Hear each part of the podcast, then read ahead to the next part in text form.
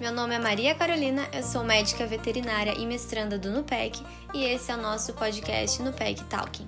Na companhia de sempre integrantes, especialistas e professores, debatemos sobre o cenário atual da bovinocultura leiteira e de corte, além de levar a pesquisa até você.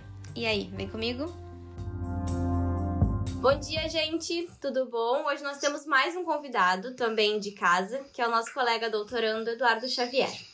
Possui graduação em Medicina Veterinária pela Universidade Federal de Pelotas, é mestre em Ciências Animal pela mesma universidade, com ênfase na área de reprodução animal de bovinos. Possui MBA em Gestação de Negócios pela FGV e atua na área de gerenciamento com foco em bovinocultura de leite. Então seja bem-vindo, Eduardo, ou Dudu para os íntimos, né, Cássio? Exatamente. muito obrigado, obrigado pelo convite. Fiquei muito feliz com o convite, viu? E eu vou dizer para vocês que é a primeira vez que eu vou contar um pouco da história. Nossa, assim, que emocionante. É, para todos, né? Às vezes em conversas de Dudu, como tu falou, a gente conversa, mas essa é a primeira vez. Também a gente quer dar as boas-vindas ao meu sempre companheiro, professor Cássio, que está aí nos acompanhando alguns, vários podcasts. Exatamente. Oi, Cacá, oi, Dudu. Que bom que a gente pode ter esse momento de, de conversa, né? um bate-papo para trocar algumas ideias e conhecer um pouco da trajetória de algumas pessoas que trabalham junto com a gente no, no PEC. E realmente, o Dudu tem um grande um histórico conosco desde a graduação, ele vai comentar um pouco, até hoje em dia. E, e aí tem muita história para contar, é bom da gente ouvir um parceiro nosso mais uma vez. Então já vamos dar início às perguntas para o Dudu. Ele que é nosso parceiro há muitos anos, o NUPEC desenvolveu e desenvolve muitos experimentos a campo na, na granja, nas granjas Quatro Irmãos, na parte tanto da pecuária de leite quanto a pecuária de corte. O Dudu, como o professor Cássio falou, acompanhou as atividades do grupo. Durante a graduação também desenvolveu atividades de iniciação científica e também voltado né, à pecuária. Então, Dudu, conta pra gente como é que foi a tua trajetória ao longo desses anos até chegar ao cargo de gerente da pecuária de leite das granjas Quatro Irmãos, que vem aí há alguns anos no top 100 da Milk Point. Então, gente, é, é até engraçado que se eu contar para vocês que durante toda a minha trajetória de vida, desde que meu pai foi filho de produtor rural e eu trabalhava com gado de corte, apaixonado por cavalo, até todos os estágios da faculdade terem sido com reprodução em cavalo, né? Caso caso a gente participava de um grupo de pesquisa em reprodução juntos também. Exatamente. Sempre na parte de reprodução em cavalos, estágios em cavalo e o estágio final da faculdade ter sido em bovinos do gado de corte. Hoje eu dou graças a Deus e trabalho algo que eu gosto já há mais de 10 anos e nada a ver com o que eu tive de trajetória na área acadêmica. Eu trabalho com bovinos de leite e, e, bem diferente ainda com a parte de administração e gerenciamento de negócios, ou seja, é, projeto, parte financeira, é, gestão de pessoas, nada do que eu vi durante toda a minha vida e nem minha vida de graduação. Mas ao longo desse tempo eu procurei sempre estudar. Isso é uma, uma, uma, uma coisa que eu sempre fiz, eu sou curioso, né? Então, eu não sou muito bom de teorias, não, não eu não gosto muito de teorias, assim, de, é, eu sou muito de ler e tentar executar essas coisas no dia a dia de forma bem perceptiva do que eu estou vivendo, né, do que eu estou trabalhando. É, mas eu sou formado, já falou no FPEL, eu participei de um grupo de pesquisa com o professor Cláudio Pimentel, o Cássio participou, né, Cássio, durante anos, o NUPEC nesse período já estava se desenvolvendo, muitos colegas colegas meus é, participavam do NUPEC. É, muita gente se confunde, eu não fui no NUPEC durante a graduação, mas muito amigo do Márcio e, de todos que estavam. E no fundo, é, naquele momento que se desenvolvia grupos de pesquisa, nós éramos todos um grupo da UFPEL, né? Todo mundo em prol de tentar conseguir é, algo novo para pesquisa e eu sempre gostei dessa área de pesquisa. Talvez por isso, depois ter entrado aí de gerente para a granja, é, me preocupei tanto em trazer a pesquisa para dentro daqui. E esse foi é, um trabalho que se tem desenvolvido. O Cássio foi pioneiro. Cássio, não sei se tu já teve a tua entrevista, é, mas tu foi pioneiro, tu foi o primeiro profissional da universidade que veio fazer pesquisa a campo aqui. Te lembra? Tu iniciou com a reprodução, fazendo parte prática, né, e gerando dados tanto de pesquisa para os estudantes como para dados para nós, e esse sempre foi o intuito, né? É fazer esse trabalho aqui com o NUPEC, gerar números e que me ajudem no dia a dia desse, desse negócio, que ele é bem grande. Tá? Ao longo desse, desse tempo, eu estudei a parte administrativa, eu fiz MBA em gestão de, de negócios na, na FGV, eu me dediquei a um mestrado antes disso na área de reprodução, mas sempre trabalhando. Eu nunca deixei de trabalhar, inclusive no mestrado, eu sempre segui trabalhando. Tive uma fase de transição que foi acabar o mestrado e talvez tenha sido isso que me permitiu estar aqui dentro hoje da granja. Né? Eu trabalhei como prestador de serviços em gado de corte, gado de leite, durante quatro anos e graças a Deus tive um destaque na época muito bom, assim, é, as coisas em reprodução se iniciavam e eu já estava com uma bagagem aí do mestrado, então trabalhava com ultrassom, com ATF, mas eu sempre gostei, e aí eu digo, eu falei isso uma vez, dessa parte de gerenciamento de rotinas. Eu vivi isso desde pequeno. Quando meu pai cuidava da fazenda, sentava todos os dias para da forma dele lá, de organizar a rotina da fazenda, de qual potreiro revisar campo. Enquanto tinha algum primo vendo televisão, tinha um irmão fazendo outra coisa, eu gostava de me sentar ao lado dele. Então eu vejo que desde aquela época, desde que eu era pequeno, eu me criei vendo esse tipo de situação e eu gostava. Eu gostava de sentar sete horas da manhã, me sentar uma e meia da tarde, que era o horário que faziam a pegada, como se chama, né, dos funcionários, e escutar o que meu pai falava. É, então eu vejo que eu tive isso na infância e hoje acabei, talvez por gosto, por talvez viver isso, acabo fazendo com maior gosto ainda hoje isso na granja. E Dudu, assim que tu terminou a graduação, tu já entrou pro mestrado? Não, na verdade, por poucos meses. Eu terminei a graduação, eu tive uma proposta de trabalho e eu fui o primeiro veterinário residente na estância da Carapuça, perto de Pelotas, aqui em Cristal. A fazenda estava sendo montada aqui, é um área, uma cabanha muito grande de cavalo crioulo.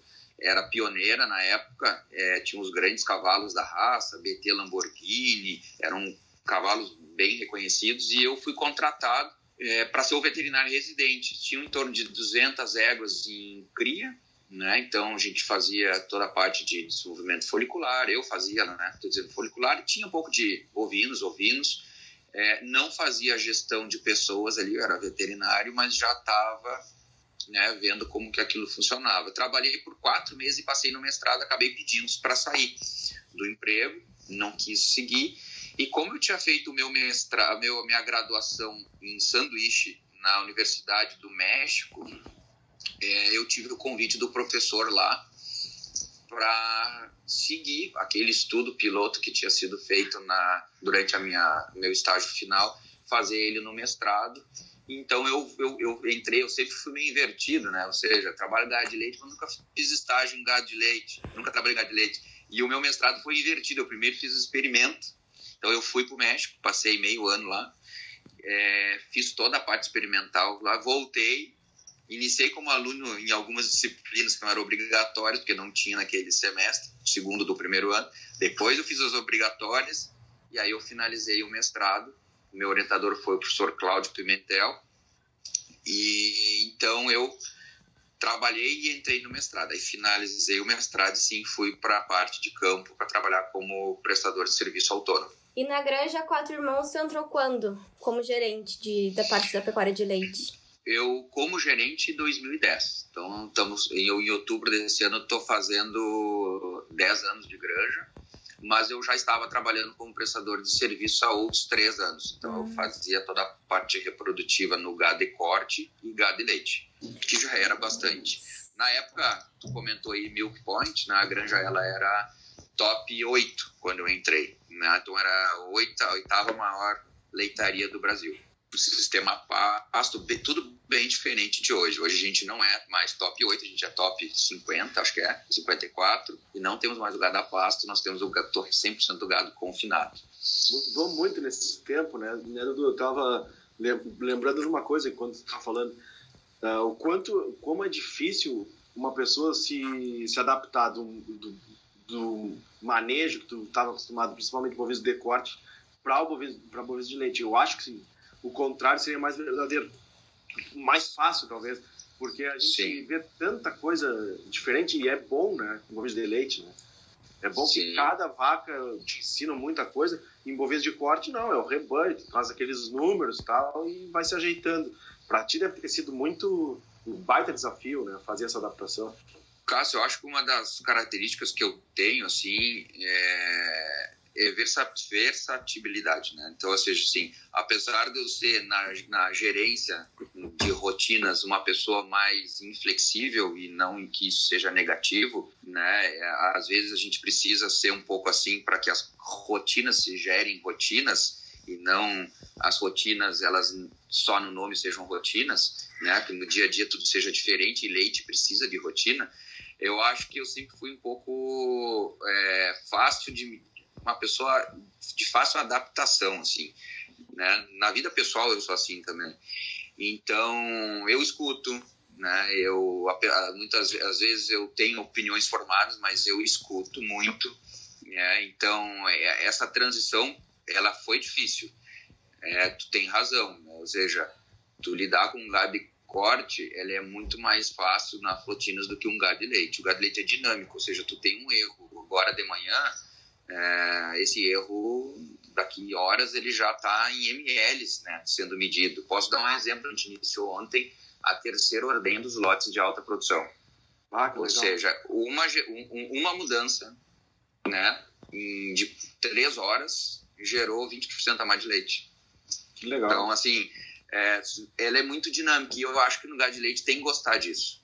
Né? É, tem que gostar de, de, de coisas dinâmicas, de desafio e saber que todo dia é um novo dia. Tem um agrônomo aqui na granja, o seu João Carlos. O João Carlos já é uma pessoa de bastante experiência, já trabalhou com gado de leite antigamente, e ele, ele uma vez falou uma frase, eu nunca mais me esqueci, que, que aqui plantam arroz, né?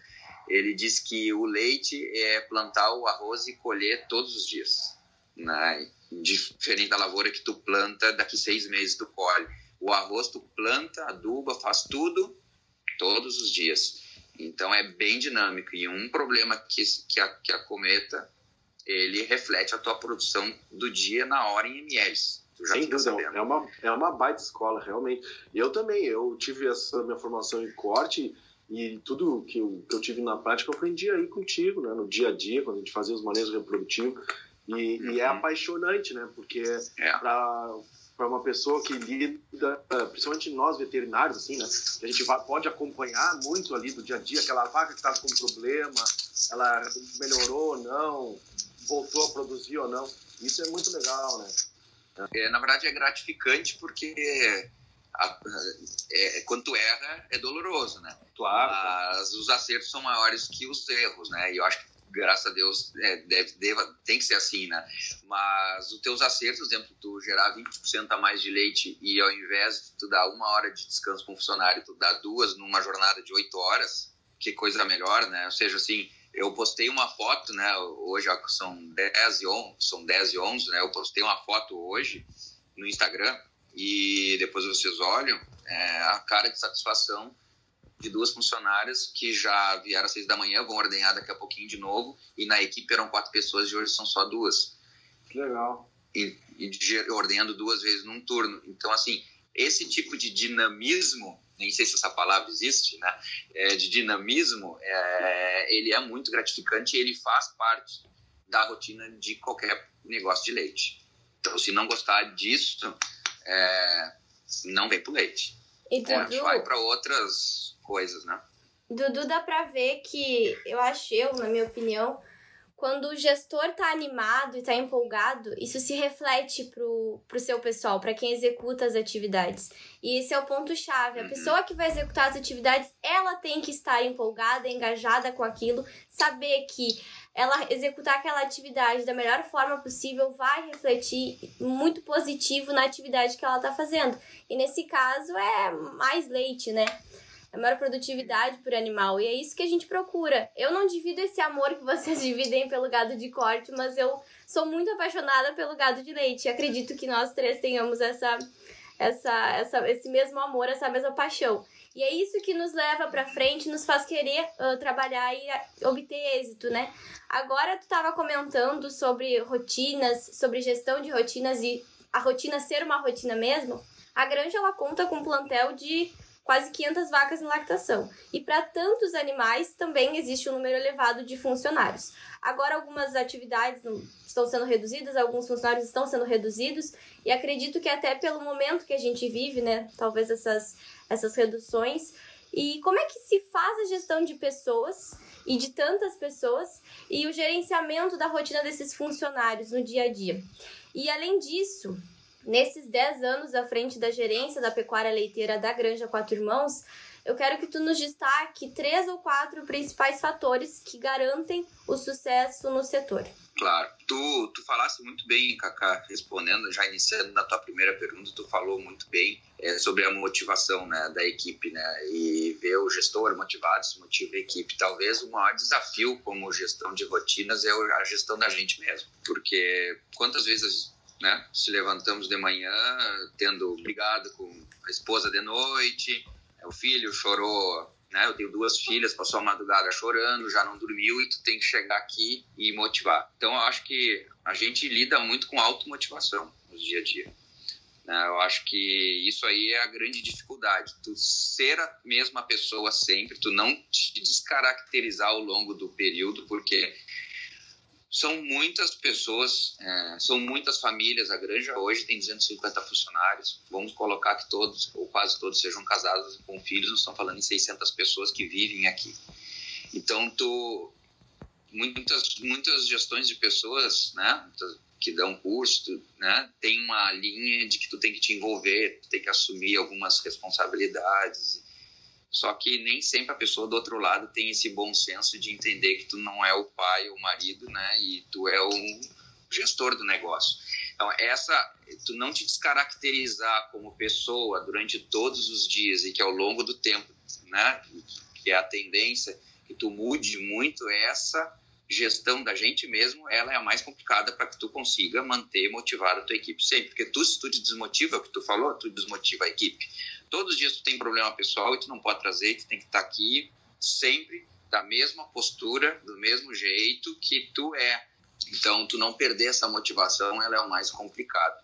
É, na gestão, né, que tu perguntou como é fazer a gestão dos funcionários, né, de vários, na, na verdade, tu tem que ter braços direitos, vários braços, né, e tu vai dando confiança para aquelas pessoas, tu vai treinando elas, tu vai fazendo elas se tornarem parte do negócio como se fossem delas. Então, eu costumo dizer que eu dou três chances para as pessoas quando elas erram, né? Mas, na verdade, é tu tentar mostrar que elas fazem parte e todo mundo erra todos os dias. Eu erro todos os dias, provavelmente, né? E, mas que tu tentar mostrar e fazer ela assumir responsabilidades.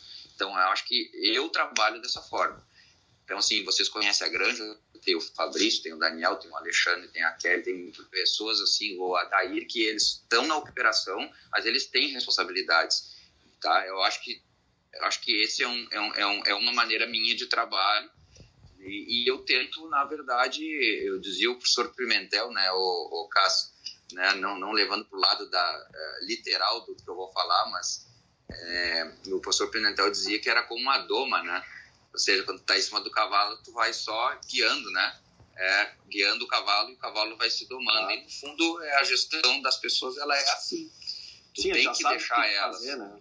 Sim, e criar procedimentos, claro, né? Procedimentos técnicos, mas tu, a pessoa tem que conseguir caminhar com um pouco das suas pernas, porque senão tu acha que gerencia um negócio. E na verdade, quando tu te dá conta, é uma capa que tu tira e nada que tu faz ou que tu fala realmente está sendo feito. Então acho que e eu costumo fazer isso por etapas, assim, eu ponho na minha cabeça, eu crio projetos internos. Então, um projeto qualidade do leite, a gente vai a fundo naquele projeto até ele se tornar uh, uma referência interna e com as suas metas atingidas.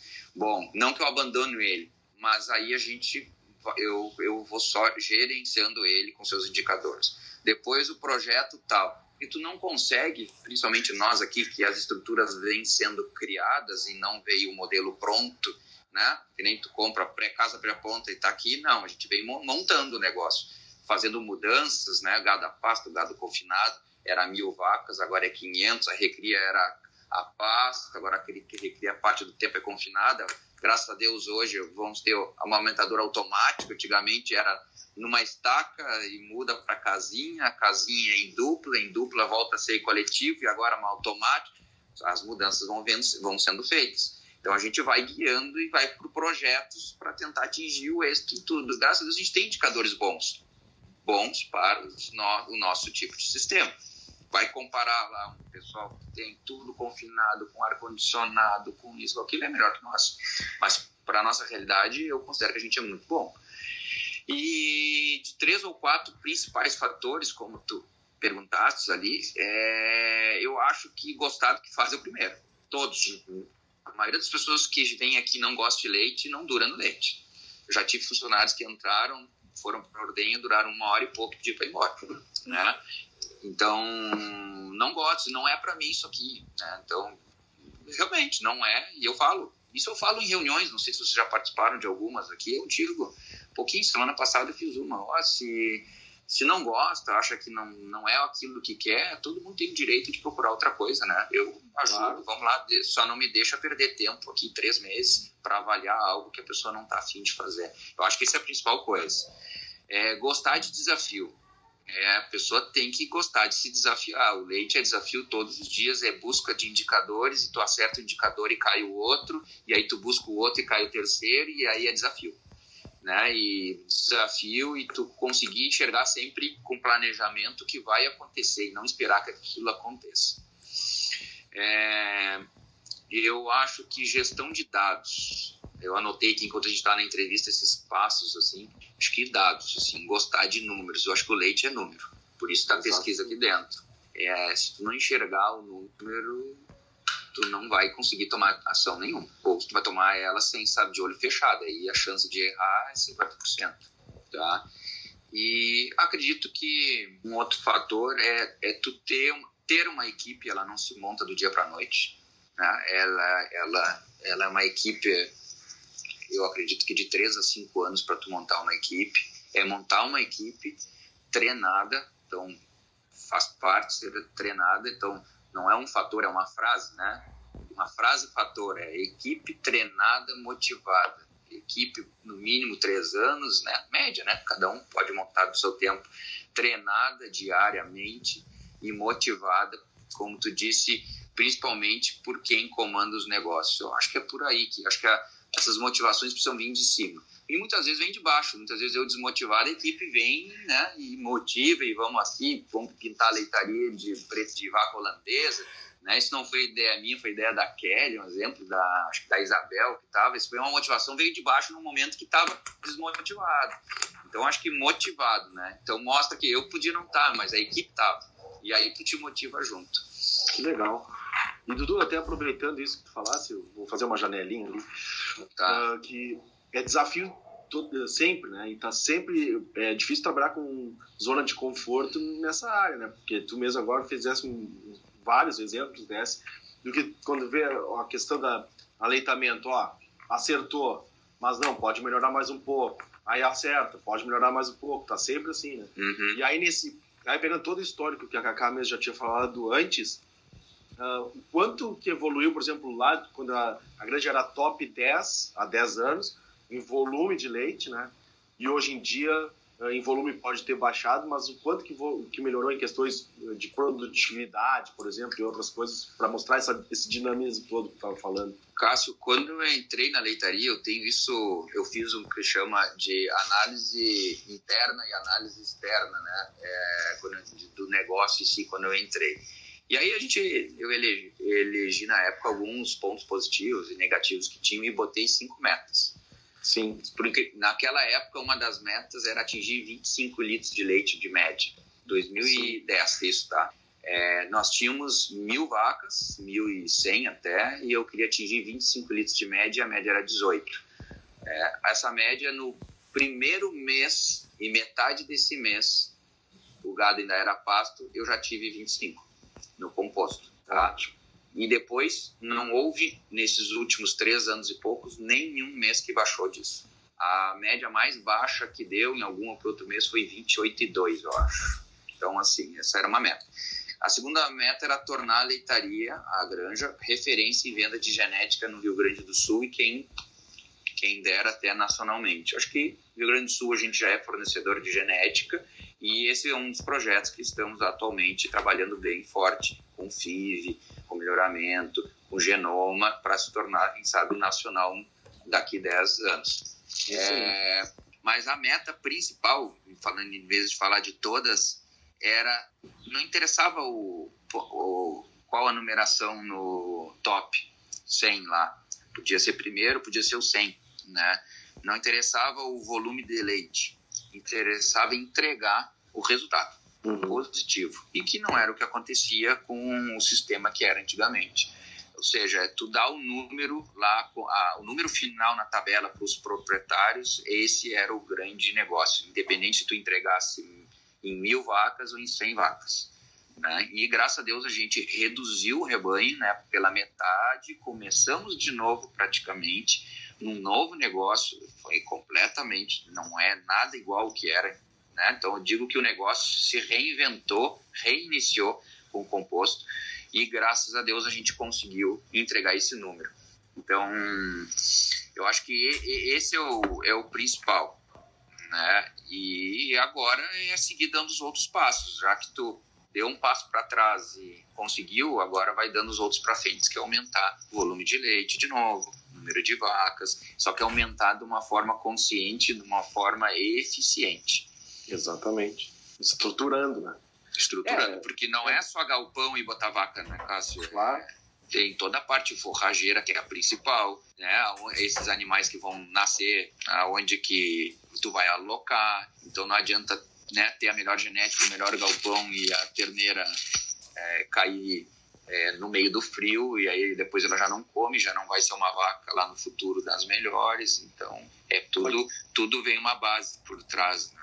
Foi todo um ajuste trocando pneu com o carro andando, né? Exatamente. Bem... Exato, bem isso mesmo. Bom, Dudu, tu tava falando de gestão de número, né? E até elencou uh, a gestão de números e saber analisar números como um dos fatores chave para o sucesso no setor. Então, agora puxando para o lado econômico, desde o início da pandemia, muitos setores da economia sofreram com as consequências e o impacto negativo que teve em decorrência da crise que se instaurou. Fato é que os produtores rurais do Brasil alimentam o mundo, né? Aí eu dei uma pesquisada para poder elaborar esta pergunta e, de acordo com a estimativa da Organização das Nações Unidas para Alimentação e Agricultura, o Brasil deve se tornar, ainda em 2020, o maior produtor mundial de alimentos. Fato é que o agronegócio contribui com quase 25% do PIB brasileiro e a pandemia da Covid-19 deve levar a uma recessão estimada de até menos 3% no PIB global este ano, segundo a estimativa do Fundo Monetário Internacional. Então, o fato é que todo mundo vai sofrer impactos muito negativos na economia, né? E já está sofrendo. E o Brasil, assim como todos os outros países, vai sofrer também, né? E está sofrendo. Então, em tempos como esse, mais do que nunca é essencial que nós tenhamos saúde, mas de fato a economia e o agronegócio passam por um dos piores momentos na história do país. Como é que tu enxerga esse cenário para a cadeia do leite? E quais eram os desafios da cadeia do leite antes da pandemia? Olha, a palavra leite podia ser um sinônimo de desafio. Na verdade, os desafios eles existem sempre, assim, no sentido de que o leite, historicamente, ele é um desafio na questão de custos de produção e rentabilidade para o produtor. Tá? E o leite ele não é visto como um alimento não era de alto valor agregado. É, então, um exemplo, um litro d'água às vezes custa mais caro que um litro de leite às vezes não custa, né? Então vou dar um exemplo. Eu fui na Expo Inter do ano passado e fui pedir um café. Aí eu pedi um café e a pessoa botou ali café, botou café. Eu digo não, olha, é café preto, não é café com leite. Aí ela respondeu, não, não, não, é o mesmo valor. Então assim é, café com leite e café com água, o mesmo valor já é um desafio. Então, o que, eu tenho visto, assim, eu não sou um grande especialista em mercados de leite, tu estudou, deve estar sabendo mais do que eu, né? É, eu vejo o que, que acontece, o que, que se comenta, né? Até para traçar estratégias um pouco internas, mas não sou especialista. O leite, ele, se tu for, eu estou até olhando o gráfico aqui, quando estava falando, eu botei aqui, for ver média de leite recebido, já, já houveram anos, inclusive ano passado, que foi maior. Então, para o produtor, ele não, ele não muda tanto assim. E o custo de produção, principalmente com essa pandemia, ele tem crescido muito. Então tá, tá, tá, tá se apertando a, a, me, a questão de, de rentabilidade para o produtor e ele está tendo que se reinventar.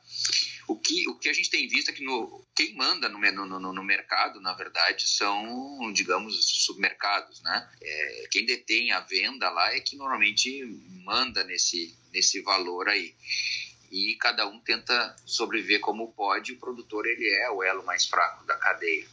Então ele acaba sendo achatado muitas vezes.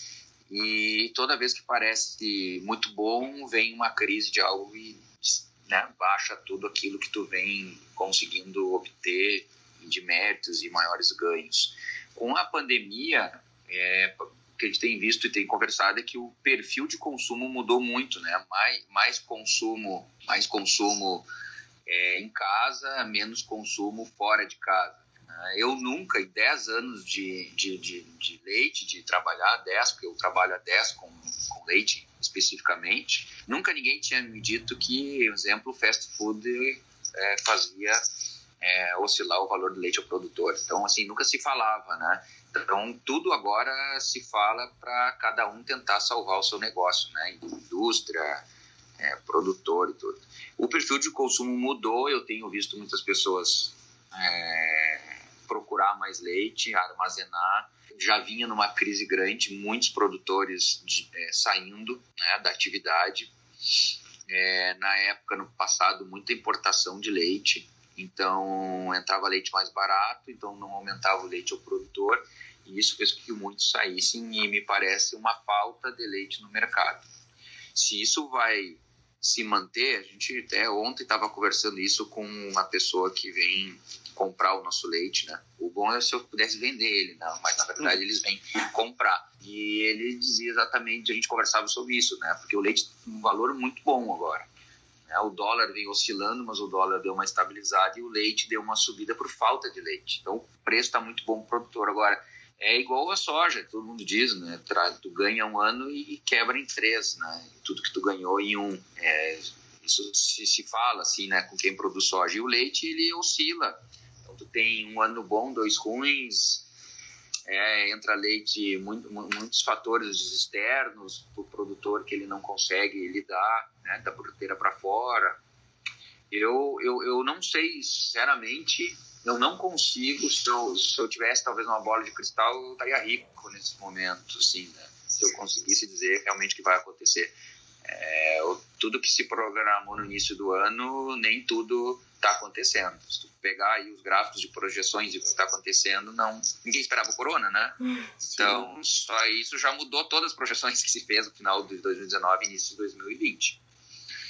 Agora, nesse momento, né, agora, tá bom, né, tá bom. E para nós, aqui, que a gente ajustou o sistema, conseguimos reduzir é, pessoas, implementar tecnologias, ser mais eficiente na questão forrageira e conseguir vender o excedente para agregar um outro negócio dentro do leite, que é a venda de comida, comida de qualidade, para nós ficou bom.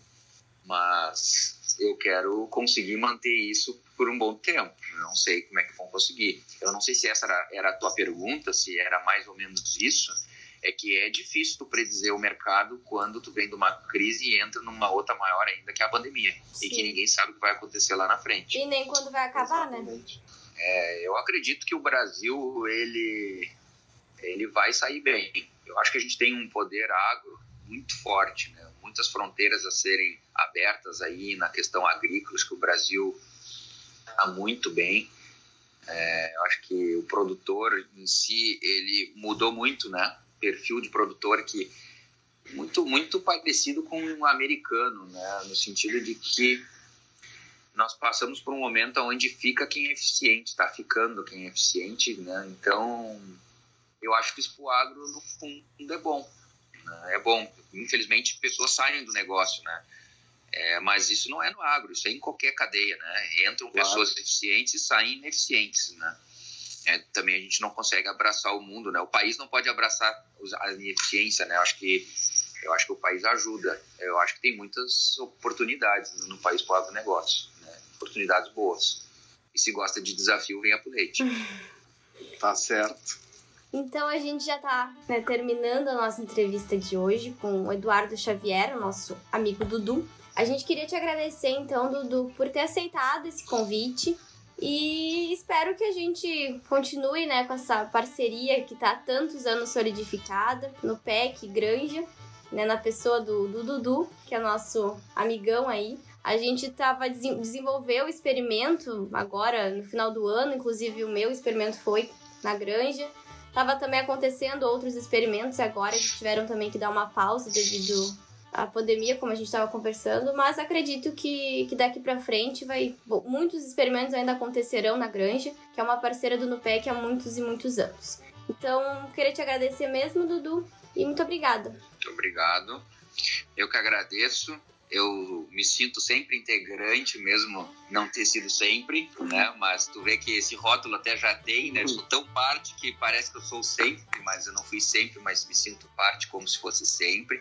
Agradeço aí o Cássio, a gente tem uma, eu e o Cássio aí, um, uma vida profissional muito é, na verdade, juntos, né, Cássio? Assim, claro, a gente se formou meio junto e então a gente corre em estradas diferentes, mas paralelas, né? Exatamente. E tu como professor e ligado à pesquisa, principalmente pesquisa voltada ao produtor, e eu aqui como produtor e, e tentando trazer a pesquisa cada vez mais próxima. Eu agradeço Kaká, né? Kaká sempre dinâmica, né? E muito boa entrevista. Agradeço no PEC pelo convite, pela iniciativa. São iniciativas assim que fazem não só a parte acadêmica, como o agronegócio crescer. É, eu agradeço o Márcio que não está aí hoje, que é o nosso líder aí do NUPEC, líder máximo, né, digamos assim. Ele não gosta, né, mas ele, ele é um cara apaixonado, né, digamos que tenham gestores apaixonados aí na, na, na no campo, ele é na, na, na pesquisa. E ficou aqui com as portas abertas, as porteiras abertas, né, para quem quiser conhecer mais desse negócio aqui, é, estamos à disposição, eu representando aí a Granja dos Quatro Irmãos no setor do leite.